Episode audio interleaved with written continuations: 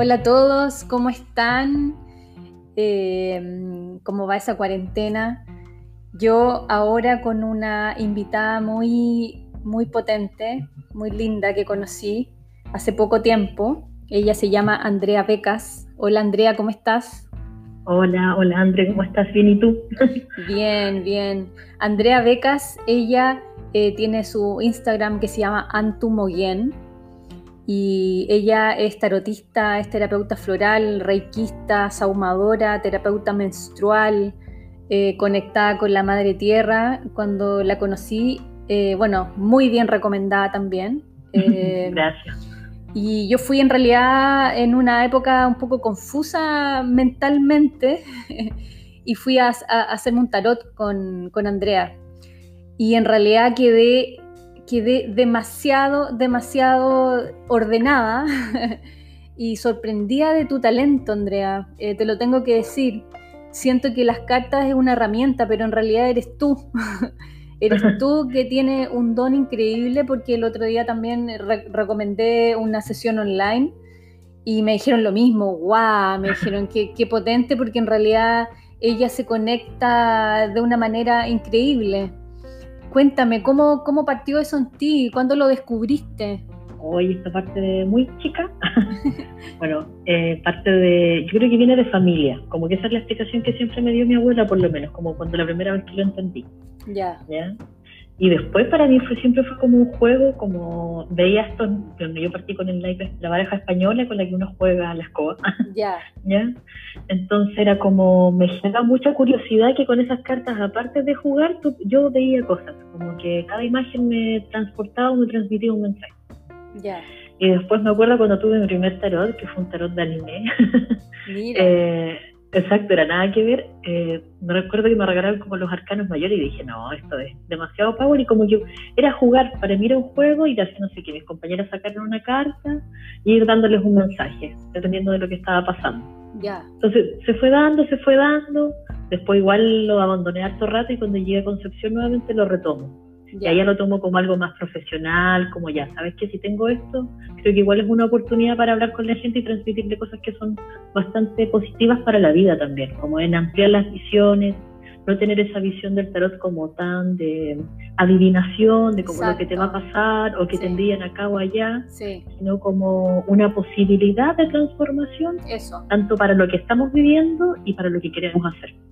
Eso. Para mí en realidad fue como un coach, fue como un orden de todo tipo, porque en el fondo es como entender ya cómo estás físicamente, tu salud, eh, tu, tu, espiritualidad, que era como la última pregunta, la más importante, eh, eh, a nivel mental, cómo estás tú, y a nivel relacional, y de ahí en el fondo indagando cuáles eran los aspectos que, que había que hincarle el diente. Entonces lo encontré realmente sanador muy, muy potente. ¿Y, ¿Y qué carta estás usando? Porque era un tarot tan hermoso. bueno, el tarot que ocupo yo es la, el tarot de los indios americanos, nativos americanos. esa es la baraja que yo ocupo. ¿Y por qué? He ocupado otras. Esa me llegó como regalo. Me la regaló un amigo que para mí, como que le dije, ¿sabes qué me gustaría que me... Si vas a Santiago me podrías elegir un tarot, pero quiero que lo elijas tú. y me dijo, encontré el tarot perfecto para ti. ya. Y de ahí parte mi amor, de hecho con este tarot llevo trabajando igual como por lo menos más de 10 años. Ya. Y desde ahí no me he movido, como que tengo otras barajas con las que juego de repente, pero con el que trabajo más es con ese. Ya. Andrea, ¿y cómo, cómo te ha llegado todo este proceso a nivel planetario que está pasando desde tu mirada? ¿Cómo, cómo lo sientes? Mira, yo te voy a ser bien realista, yo soy bien concreta. Sí, no, lo como que mira, con relación a todo esto que está pasando, tengo dos lecturas. Tengo una lectura así como muy humana con respecto a lo que está pasando, pero por otro lado también creo que obviamente esto es algo que nos mueve a todos desde diferentes lugares, ¿ya? algo que nos atraviesa así transversalmente. Y creo que por lo mismo, eh, creo que es un periodo igual de aceptar cosas, como aceptar decisiones que hemos tomado mal, ¿ya? cosas a las cuales quizás no hemos sido capaces de darle cara como humanidad con respecto, no sé, a la contaminación, a lo que está pasando con los animales, a lo que está pasando con el mar, eh, en general, y más allá con lo que nos está pasando también en nuestra vida personal, como en nuestras relaciones, cómo estamos formando estos vínculos, soy una buena humana o no, eh, estoy escuchando eso, ese llamado que hace rato viene y me hago caso o no. Entonces siento que igual es un remesón a cuestionarnos a dónde ponemos nuestro poder. Sí. Entonces, en, desde ese cuestionamiento creo que también apela al ser más empáticos, obviamente, porque esto, todo esto que nos ha atravesado tiene que ver con la empatía, o sea, la humanidad está siendo desvalorizada por sí misma en su forma de no amar, de no respetar, de no entender códigos, eh, de engañarse, de hacerse daño porque sí. Entonces desde ahí yo creo que es un llamado a hacernos cargo y mirar, como alguna gente dice, sí, este periodo de cuarentena es como un viaje hacia adentro, tomarlo como una cuarentena real de observación, que me parece perfecto, pero también creo que vemos algunos que también es como, esta cuarentena también nos invita a hacer, ¿qué quiero hacer? Eso. ¿Qué quiero plasmar? Mm. Porque por algo, por más que podemos mirar, no sé, como yo siempre digo, podemos mirar el tarot o los registros acásicos y podemos hacer muchas preguntas sobre el futuro o el pasado, pero por algo estamos aquí. Mm. Por algo estamos siendo humanos en esta tierra, acá en Chile, entendiendo también todo el contexto político que se está viviendo. Entonces, ¿cómo yo desde esa humanidad y de todas estas cosas que se están vivenciando, qué quiero generar? ¿Qué quiero plasmar? Por lo menos a mí me llega así. Buenísimo. Bueno, en realidad yo también siento eso. ¿Y sientes tú que, digamos, todos tenemos herramientas para poder enfrentar esta situación? A ver, yo creo que igual, supongamos, si lo vemos en plano económico, obviamente yo creo que no todos tenemos las mismas herramientas porque también nuestras necesidades básicas no están saneadas para todos igual. Entonces, obviamente, igual las vivencias van a atravesar de distinta manera. Mm. Eh, y también entendiendo que la cuarentena es para algunos. Algunos tenemos el, no sé si, el privilegio de poder vivir la cuarentena tranquilo y en paz en nuestras casas, pero hay otra gente que tiene que seguir poniéndole el hombro. Sí. Entonces, desde ahí igual es como, a ver, ¿cómo, cómo hacemos esto? ¿Cómo, porque en el fondo igual está esta, se podría decir, como que miramos desde esta vereda y decimos, ¿cómo se le ocurre salir a la calle? Claro. Pero bueno, no sabemos la historia que hay detrás. Claro. Así como ellos también nos pueden cuestionar como, ah, pero ustedes pueden, ¿me entienden? Entonces se genera esa brecha que es súper compleja. Mm. Eh, creo que primero que nada agradecer las posturas que cada uno tenga y cómo lo quiere vivenciar, pero sí eh, creo que una buena manera de atravesarlo es desde la reflexión desde cómo me estoy relacionando, cómo estoy viviendo con mi entorno, esto mismo de que, no sé, algunos tengan que vivir en familia después de muchos años de no haber vivido en familia. y estar ahí compartiendo con los papás, el tío, la abuela, el sobrino, y que obviamente se mueven cosas porque obviamente las familias son, son poderosas, son una fuente de herencia mm. magnífica, pero también nos mueven, tienen a mover esas emociones más crudas y más duras. Entonces ahí igual es como cómo nos relacionamos con la herida, eh, cómo nos relacionamos también con el tiempo de estar aislados en el fondo, de no tener este contacto social y mm. también de piel, de poder acercarnos a estos grupos de nuestros amigos o el círculo más cercano. Claro. Entonces igual es como valorar eso y también valorar nuestra entrada con la naturaleza. Por lo menos a mí me afecta mucho desde el hecho de, no sé, no poder ir a una playa, a ir a meterme a un bosque. Claro, de todas eh, como, exacto, que es como por lo menos para mí mi fuente de poder inagotable. Entonces como, hoy la extraño, la echo de menos, pero también entiendo que es un periodo de descanso para ella. Como que igual mm. tengo esa mirada de que creo que la Tierra ojalá le dejáramos siempre dos meses de descanso, que sería fabuloso. Qué regalo.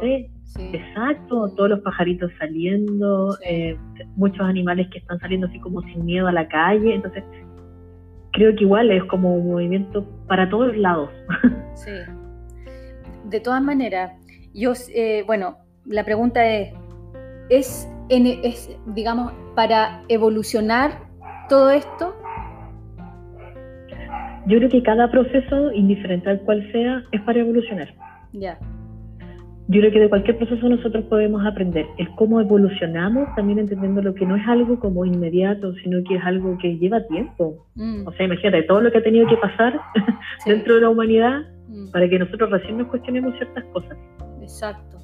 Entonces, como que creo que yo creo que esto sí es un salto, un salto evolutivo, o sea, tiene que haber. Mm. el otro día hablaba con una amiga que es bióloga, que me hacía mucho sentido lo que ella me compartía, que me decía que a partir ya de esto del coronavirus y que está en boga y todo eso, ella me decía que ese es un, virus que en el fondo ha mutado muchas veces, siempre ha existido, pero este virus mutó de tal manera que ahora solamente afecta a personas de cierta edad. Y ahí veíamos como en la escala, como que las pandemias antiguamente son, eran como más avasalladoras, como que no había un rango etario solamente al cual se dirigía. Claro. ¿Entiendes? Sí. Y en este caso, los más protegidos son los niños. Entonces, a mí también me hace mucho sentido la conexión de la naturaleza con los niños. Yo creo que la gracia de que nosotros estemos aquí igual es dejarles un mundo más sano y enseñarles a que la evolución debe ser de otra manera, no siempre tiene que ser tan dolorosa. Claro. Yo creo que es algo que a nosotros en general y algo que todos lo hemos vivido como el dolor, eso desgarrador de lo que tiene que ser un término, una relación o una relación familiar, siempre desde el dolor. Entonces yo creo que también es, un momento de también cuestionarnos, siempre queremos aprender desde el, desde el dolor o desde otro lugar. Sí. Pero para eso tiene que haber una apertura, un, corazón abierto, un corazón también humilde de decir, sabes que a veces me cuesta, no puedo, esto me duele, Sí, de todas maneras. ¿Se puede evolucionar desde el goce, Andrea? Sí, completamente. Yo soy fiel a eso. Cuesta, pero sí se puede, yo creo que sí. ¿Y cuál es la, cuál es la... que la vida es con placer. Exacto. ¿Y cuál es la, la visión para poder conectar desde el goce? Yo creo que primero que nada asumiendo lo que somos, como en nuestras individualidades. Mm y también entendiendo cuáles son las capacidades que tenemos y cuáles son las cosas que nos cuestan mal. Más porque en el fondo todos tenemos nuestras falencias. Ya no sé, tú tienes el don del yoga y el poder comunicarte con muchas personas a través de la expresión corporal. Yo no lo tengo, pero yo lo tengo con el tarot. Entonces, desde ahí, ¿qué hago? ¿Qué hago con esta herramienta? ¿Cómo también la pongo a disposición? Exacto. ¿Me entiendes? Entonces, yo creo que todos tenemos algo, algo que dar y algo muy bonito dentro, pero en el fondo es como para evolucionar a este goce o vivir desde el goce tiene que ver un, un activarlo, como el moverlo, es como mover esa piedrita que está dentro y decir, ya, me cansé de estar en esta parálisis eterna de la vida y me empiezo a mover por lo que realmente me llama. Como hacer caso a ese deseo más interno que uno se lo cuestiona. ¿Será un trabajo formal? ¿Será un matrimonio? ¿Será hijos? ¿Será un viaje? Y que puede ser un conjunto de todo aquello y que eso no te quita que tengas que atravesar ciertas cosas que van a ser difíciles, pero también son parte de tu aprendizaje en esta tierra. Claro, finalmente en el fondo la experiencia que te toca sea difícil entenderla como una evolución. Exacto. Caminarla nomás, sin más... Exacto, yo creo que atravesarla sin miedo, yo creo que primero para el goce, yo creo que es quitarse el miedo, mm. como el miedo al disfrute. Nosotros le tenemos mucho miedo al disfrute, así como también le tenemos miedo a todo. Claro. como cuando nos pasan cosas buenas, ¿por qué me estará pasando esto bueno a mí? ¿Será una mala señal? Así uno le da una doble lectura, ¿o no? Y todos lo hacemos, eso es súper común. Entonces, en el fondo quiere decir que igual no estamos en esa apertura real al disfrutar, sí. al vivir lo que nos está sucediendo, que no quita que yo pueda empatizar con dolores o molestias ajenas, son cosas distintas. Mm. Porque ponte tú, yo lo hablo desde mi posición, eh, a mí los temas sociales a mí me llegan, me, calan, es como que si, si no, hago algo ahí, me siento mal, porque me debo algo, y porque también tiene que ver, porque tengo este placer con la vida y creo que puedo aportar desde ahí. Mm. ¿Qué proyectos has estado llevando adelante que, que, te han llenado el corazón en términos sociales? Eh, ¿En términos de qué, perdón? Sociales, lo que me dices tú. Ah, mira, últimamente, bueno, desde la revuelta social yo estoy participando, yo vivo acá en Talcahuano, eh, entonces estoy participando con la Asamblea de Mujeres de Talcahuano, y acá es muy bonito lo que se está, se está tejiendo en el sentido de recuperar esta memoria de mujeres, como qué se, ha, se ha traído, cómo ha sido la vida de las pobladoras de acá de Talcahuano, tanto del cerro como del plano, entendiendo que la vida en el cerro es completamente distinto a como uno la mira. ¿ya? Eh, entendiendo que allá tenemos, no sé, hay muchas cascadas, hay muchos espacios naturales que todavía están protegidos por ciertos vecinos y vecinas del sector. Ya. No sé, con esto mismo del virus eh, hemos estado haciendo canastas familiares, estamos haciendo, hicimos un centro de acopio que está funcionando todos los lunes y martes, los lunes y jueves, es donde estamos recibiendo donaciones de todo tipo, desde juguetes, artículos de aseo, alimentos, porque en el fondo esta crisis igual sí o sí va a trastocar a la gente que genera su ingreso al día a día. Exacto. Entonces, no sé, desde ahí una, un abrazo, obviamente desde la distancia en estos momentos, pero el apañarse, el acompañarse en esto, como mm. entender que no estamos solos. Sí. ¿Cómo ves desde la, desde la revuelta social, como dices tú, eh, ¿Cómo ves la, el despertar de la mujer? yo lo veo fabuloso. Háblame de eso. Eh, es que creo que es una mezcla de cosas, así como tenemos como, obviamente como el feminismo, algo que se ha despertado así muy como un boom, también este despertar de las diosas, ¿me entiendes? Como que siento que es una mezcla de todo, porque en el fondo somos seres físicamente, espiritualmente y emocionalmente activos. Entonces, esas cosas siempre se tienen que entrelazar. Y siento que esta búsqueda de cada una, de querer, como ya tengo esta posición frente a esto, y ya no quiero que me pase esto, pongo límite con respecto a esto, pero también desde un lugar súper amable y espiritual, me parece grandioso porque siento que eso es, es como el entendernos como un todo, no solamente como una parte. Y siento que las mujeres siempre hemos sido fragmentadas históricamente, como un ente muy emocional, eh, que solamente está en la casa y que solo cumple un rol. Siento que las mujeres podemos ser muy activas, o sea, esto mismo que estás generando tú al llamar a diferentes personas y saber qué pasa con sus visiones, mm. eso es una energía muy masculina, pero también quiere decir que la tenemos nosotras, nosotros también la hemos podido activar. ¿Me entiendes? Mm. Entonces creo que ahora el motorcito que ha movido todo esto, el entender que no estamos solas, que podemos acompañarnos, entendernos en nuestros dolores, en nuestras historias. Creo que es sumamente sanador para la humanidad, como mm. sacar esa feminidad enferma que yo creo que venía de mucho tiempo, de como ser muy madres, como siempre estar ahí dispuesta, sin límites, estar entregándolo todo y ver qué pasa, y si él me hace sufrir, bueno, yo vuelvo a estar aquí, lo voy a amar. Los hombres son así, ¿no sé. Exacto, como está con esa vocecita de como, bueno, está bien, por algo será. Exacto. Entonces creo que ahora no, estamos en una postura activa de nuestra feminidad y de nuestro poder y creo que eso es el motor, o sea, la tierra por algo también siempre nos acompaña y nos ha dado esa fuerza de entender como sí, vamos bien. Bueno, quizás será porque estamos más conectadas con los ciclos hoy día, yo veo mujeres despertando con, tú que eres terapeuta menstrual, amigándose con esos ciclos, digamos, naturales es que sí, al amigarnos con nuestra menstruación, automáticamente nos amigamos en nuestra conexión con la tierra. Por algo se dice que también las mujeres en sí somos las guardianas del territorio el cual vivimos. Entonces tiene que ver porque si yo me conecto con este cuerpo, con esta materia, la cual habito, que es la primera materia que tengo en este mundo, antes que cualquier cosa, obviamente me voy a conectar con lo más intrínseco de la tierra, un latido, un corazón, el útero, nuestro segundo corazón, entonces, obviamente, todo lo que entre en mí, más allá de lo sexual, sino también desde cómo me alimento, desde cómo pienso, desde la música que escucho, las relaciones que tengo, obviamente se va a generar otra conexión. Y si dejo de ver que lo, mi menstruación como un desecho, y entiendo que la vida viene desde ahí, que yo soy un agente que alimenta la vida. O sea, imagínate, nosotros alimentamos la vida no solamente al hecho de ser madre, alimentamos nuestros vínculos, alimentamos nuestras relaciones con nuestras amigas, esa magia que pasa también cuando hay círculos de mujeres. Claro. Entonces es como, a ver, somos magia. y creo que eso hay que asumirlo. Sí. Así como tenemos un poder infinito que es creador y que es sanador, pero así inimaginable. Exacto. Y la otra vez yo leía una frase muy linda que decía, que para llegar a este mundo hay que pasar por el cuerpo de una mujer. Exacto. ¡Wow! Y lo encontré, qué, cosa más maravillosa cuando se le toma el peso de lo que somos en la existencia humana. Completamente, es que en el fondo es que, no sé, supongamos, imagínate, para nosotras, eh, la memoria de nuestras abuelas ya estaba en el útero de nuestra madre esperándonos.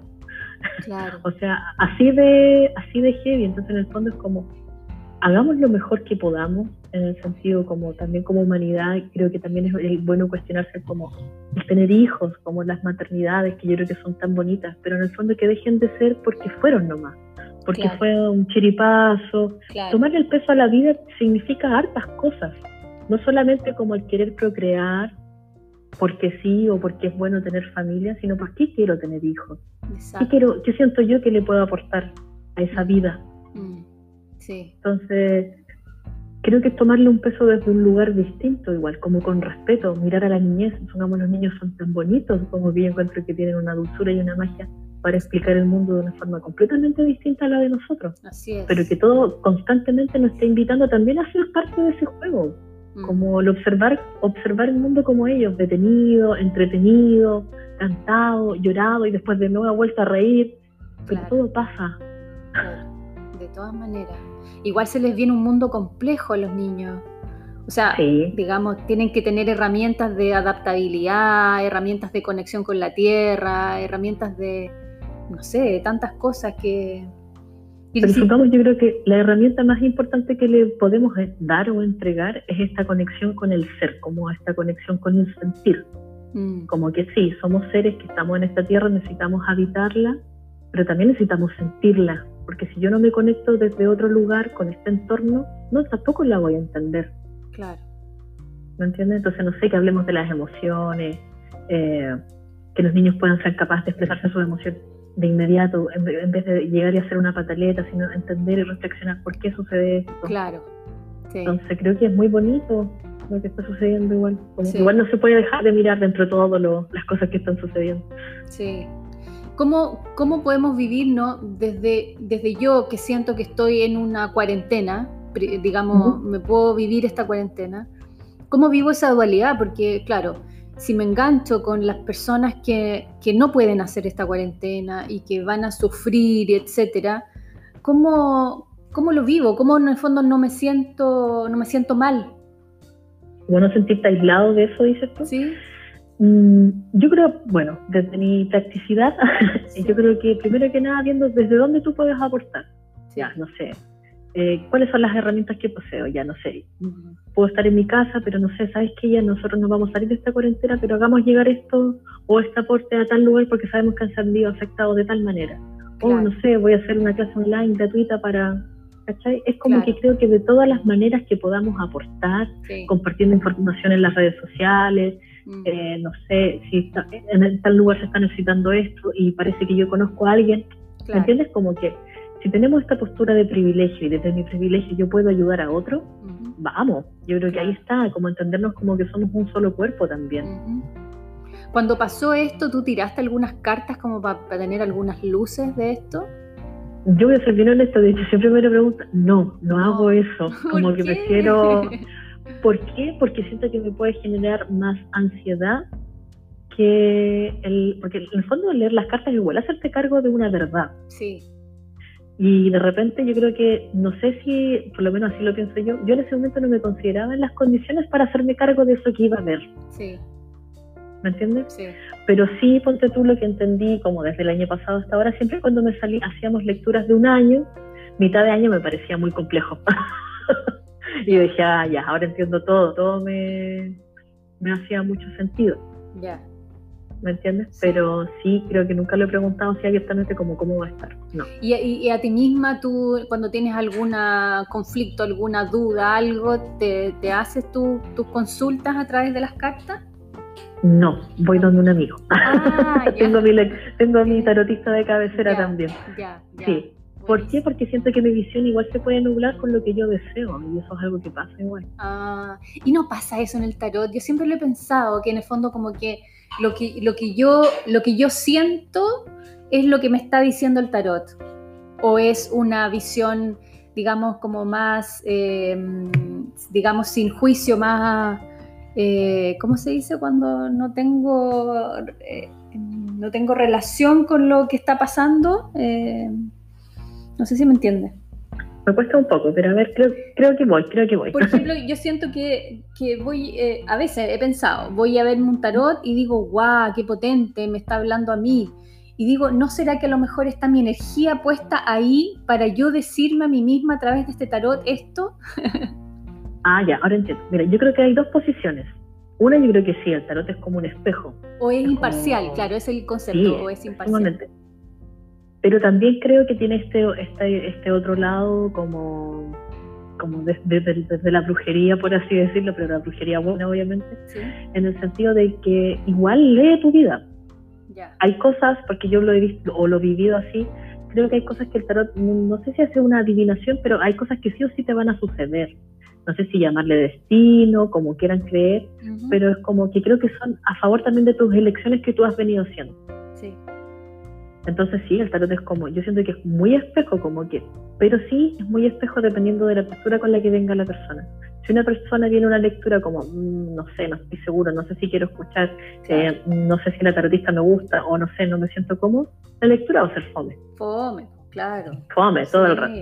Pero si yo voy como, ya igual obviamente está bien ese miedito como de algo nuevo, pero voy dispuesta ya, ¿sabéis qué? Voy a entregar nomás, necesito aquí un consejo o algún día, la lectura, una seda, claro. ¿me entiendes? Sí. Y, y yo siento que igual las lecturas son bastante amables porque en el fondo de repente se tornan un poquito crudas, pero porque quizás necesitas escuchar ese remesón. Mm necesitas escuchar eso que estás haciendo y parece que no te estás dando cuenta. ¿Y de dónde viene esa, esa, digamos, esa información? Si quisiéramos decir, son nuestros ancestros que están ahí plasmando, es, digamos, no sé, en, eh, el cosmos. ¿Qué, ¿Qué, sientes tú? ¿Que ¿De dónde viene esa información que, que tú eres, como una intermediaria? Exacto. Mira, yo lo veo así. Cuando llega una persona a la consulta y se lee las cartas, es como yo no, yo no necesito saber nada. Para mí es como si yo tuviera un ¿cómo se dice? Una muela en el oído y me estuvieran diciendo todo. Entonces yo digo, yo digo lo que veo. No, es que es increíble, así tal cual es. Sí, yo digo lo que veo. Digamos, tú me preguntas ya, oye Andrea, ¿qué pasaría si yo me cambio de trabajo? Mira, yo veo esto, ta, ta, ta, Y es lo que veo en el momento. De hecho, por eso siempre explico como, en algún momento algo de lo que yo diga tú no lo entiendes, me, me dices que pare y lo vuelvo a repetir. Porque es como que después yo no lo retengo, no hay cosas que yo, como a mí se me olvidan. eso me acuerdan de lectura y como, oh, qué bueno que te fue bien. no me acuerdo de qué, pero qué bueno. Yo, siento que eso es una, es una protección de terapeutas, que a mí me ha pasado también. Mucha gente me cuenta sus dramas y todo, y después se me olvidan, pasan. Yo siento que también es una protección eso de olvidar. Sí, porque si no, no, nos podríamos hacer cargo de tantas realidades distintas.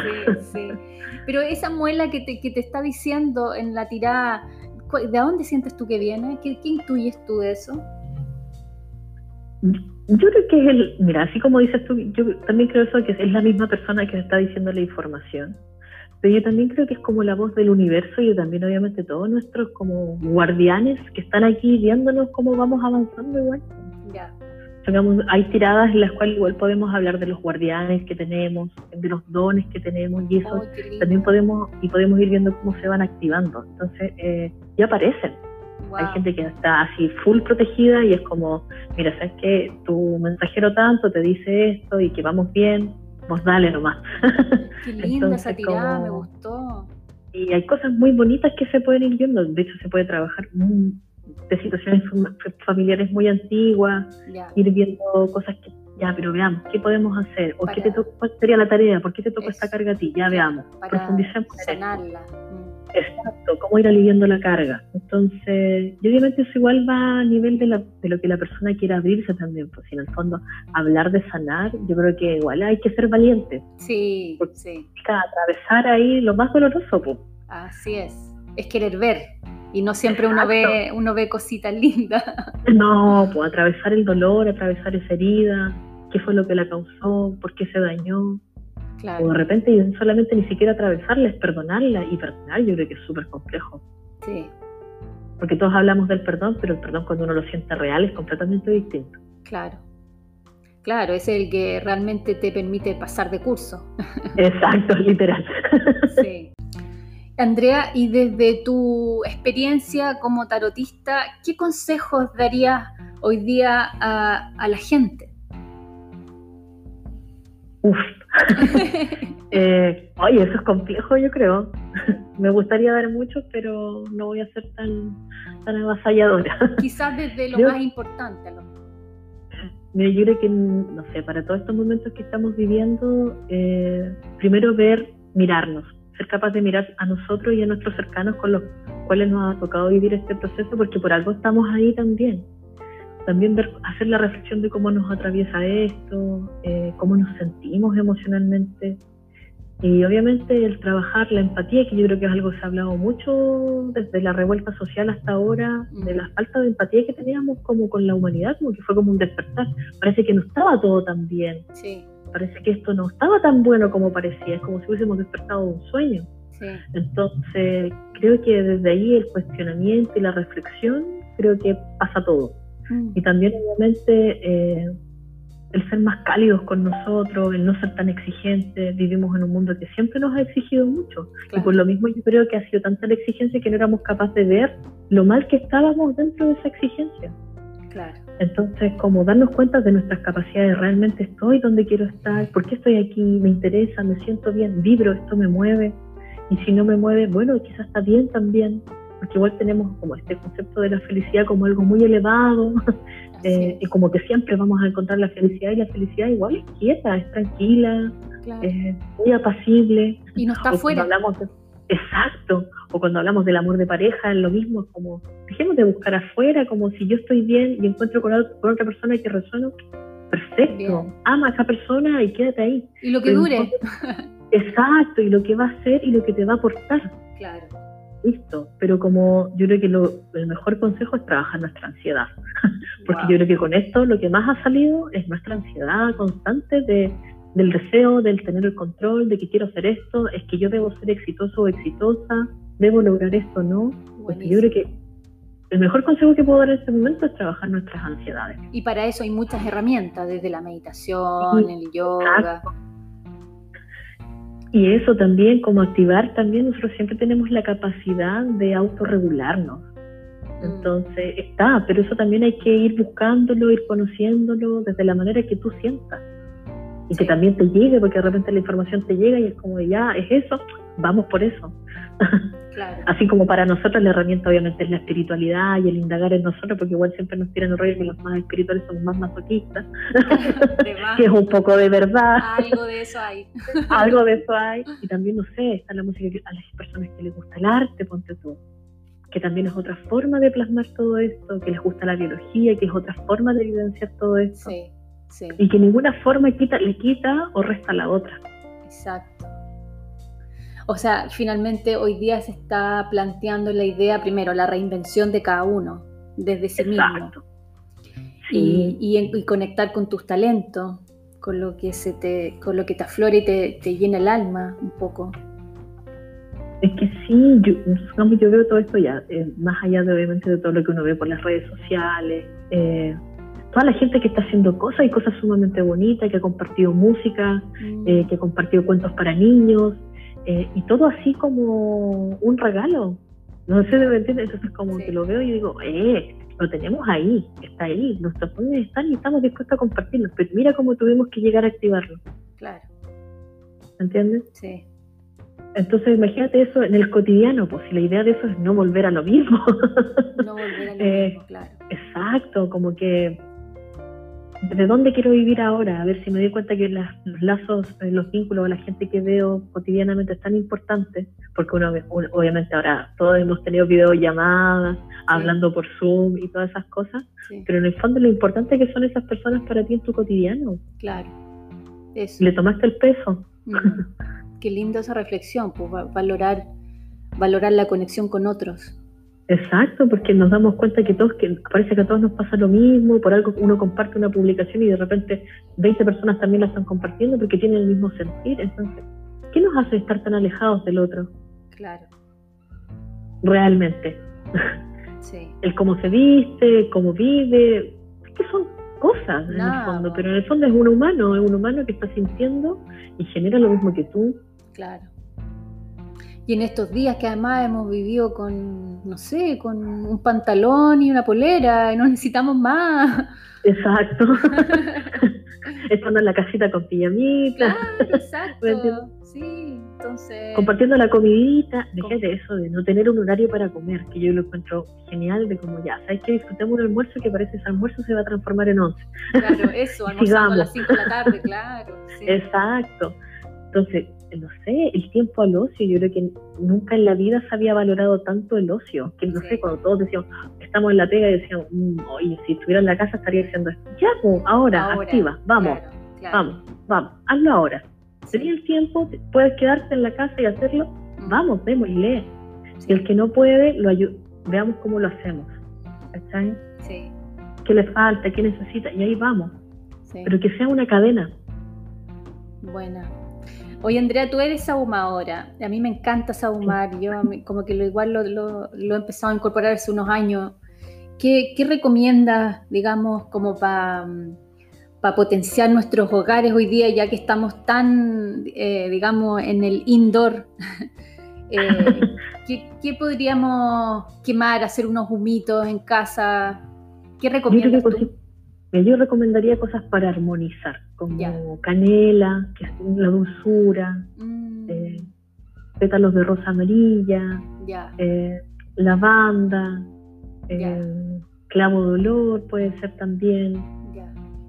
Cosas dulces, cosas que nos aromaticen, como, cosas que también nos hacen bajar la ansiedad, como la lavanda en este caso, pero también que nos dejen este, este dulzor. Mm. entiendes? Y solamente en un pocillito, para la gente que nunca lo ha hecho, en un pocillito colocar estas cositas y encenderlas. Y que la idea es que salga el, el Exacto, puede ser un pocillito de greda. Obviamente que no, no tomarlo con la mano. si tiene un ganchito, tomarlo del ganchito, no queremos que nadie tenga un accidente. Poner estas cositas y ir quemándolas. Y obviamente dándole una intención. Claro. Lo ideal que siempre se recomienda, como si quieres pasarlo por tu casa, es como pasar por las esquinas, desde adentro hacia afuera eh, si es una casa de segundo piso, del segundo piso hacia abajo. Entonces ir pasando y dándole una intención a ese espacio. Supongamos yo de repente ni siquiera prendo plantita y paso un palo santo. Listo. Listo, claro. Es la intención lo potente. Es la intención. Es, eso es lo que le da, le da el peso, la sustentabilidad. Como tu rezo, tu, tu intención. Buenísimo. Andrea, ¿por qué no das tus datos para que la gente tenga tu contacto? Porque yo encuentro que pasar por ti es una, un coach, un coach eh, tarológico. ya, bueno, mis datos en redes sociales me pueden pillar como Andrea Becas, ya en Facebook, o Antumogen también en Instagram y tengo un fanpage igual. Y mi número eh, siempre está abierto, también lo dejo a disponibilidad de gente que está como ansiosa, quiere conversar solamente. Eh, 818-55-559. Ahí me pueden hablar por WhatsApp o lo que sea necesario. Ahí yo siempre estoy atenta. He visto que a veces estás disponible para hacer algunas consultas de noche, alguien que quiera, no sé, una, alguna pregunta en particular, unos 20 minutos. Sí, también hago consultas online, como que generamos el acuerdo y puede ser una pregunta, dos preguntas o 40 minutos, ahí va abriendo. ¿Cómo es eso? Esa, porque en el fondo mucha gente dice, pero ¿cómo online? Y, Ay, yo creo que funciona de maravilla. ¿Cómo, ¿Cómo, es eso? ¿Cómo, cómo, ¿Por qué dices tú que funciona bien? Para que la gente sepa. Primero que nada, yo aquí lo hablo desde mí, porque para mí es práctico, en el sentido, eh, obviamente, yo entiendo cuando la gente se lo cuestiona, me dice, mm, pero y si quizás no está leyendo las cartas y quizás no está engrupiendo, obviamente, yo entiendo todos esos cuestionamientos eh, lo que tiene la lectura online que tú llegas y vas al callo. ¿A qué me refiero con esto? Como la gente está en un tiempo determinado o es solo una pregunta, podemos ver cosas muy concretas. Claro. Oye, ponte tú cuando es una lectura más, más de una sola pregunta, que no sé, ya de 40 minutos o de una hora, yo siempre les pido el nombre, nombre completo. Entonces yo parto con el nombre, como que internalizo ese nombre y empiezo ya, me conecto. Ya, entonces no sé, Elizabeth, Elizabeth, ¿qué te interesa saber? Ah, quiero saber esto. y sale así como muy... Muy fluido. Muy, fluido. Porque de repente lo que pasa con el cara a cara, que obviamente no deja de ser mejor, eh, el cara a cara tiene otra, otro, otro ingrediente que es como el poder compartir reflexiones mutuas. Claro. Exacto. En cambio, en el online tiene eso que quizás le quita eso tan personal, pero igual se da, porque igual se profundiza. Sí. Sí, a mí me, dijeron, no, es que es increíble, me habló todo el rato a mi alma, cosas que nadie más sabe, solo nadie más que yo. sí, y obviamente tiene que ver eso igual pues, como la, capacidad de recibir, porque de repente igual son mensajes, igual, ah, yo de hecho yo siempre he dicho, yo admiro a la gente que se pone frente a mí en esa silla, porque en el fondo tiene que tener la capacidad y la voluntad y la humildad de mm. escuchar un mensaje a través de otra persona. Sí. Y eso para mí es un acto de valentía, porque en el fondo estar dispuesto a que te interpele en tu vida eh, tu, tu, conocimiento o tu forma de vivir, que tú siempre has pensado que es la correcta y parece que no, es heavy. Sí, es potente. Es potente, pero tu forma de leerlo es amorosa, porque siempre es constructiva, a eso voy, es constructiva. Es que la idea es eso, que vayamos por un buen transitar, si a todos nos cuesta. Claro, claro. Oye, Andrea, te agradezco esta conversa, qué rico, muchas gracias. Eh, nada, pues, gracias a ti estamos, por esta invitación. Estamos en contacto. Si me aparecen algunas otras cosas, me gustaría armar otro programa con otros temas. ¿Te parece? Ni un problema. Ya, De hecho, si quieres, podemos hacer como una tiradita semanal, igual podemos jugar. Ya, entonces va a quedar como panelista, porque tengo a varios que están panelistas semanales y los tenemos agendados. Así que ya, pues, quedamos en eso. ¿Ya? Vale, un abrazo, Andrea. Muchas gracias. Vale, que te vaya muy bien. Ya, pues. Chao.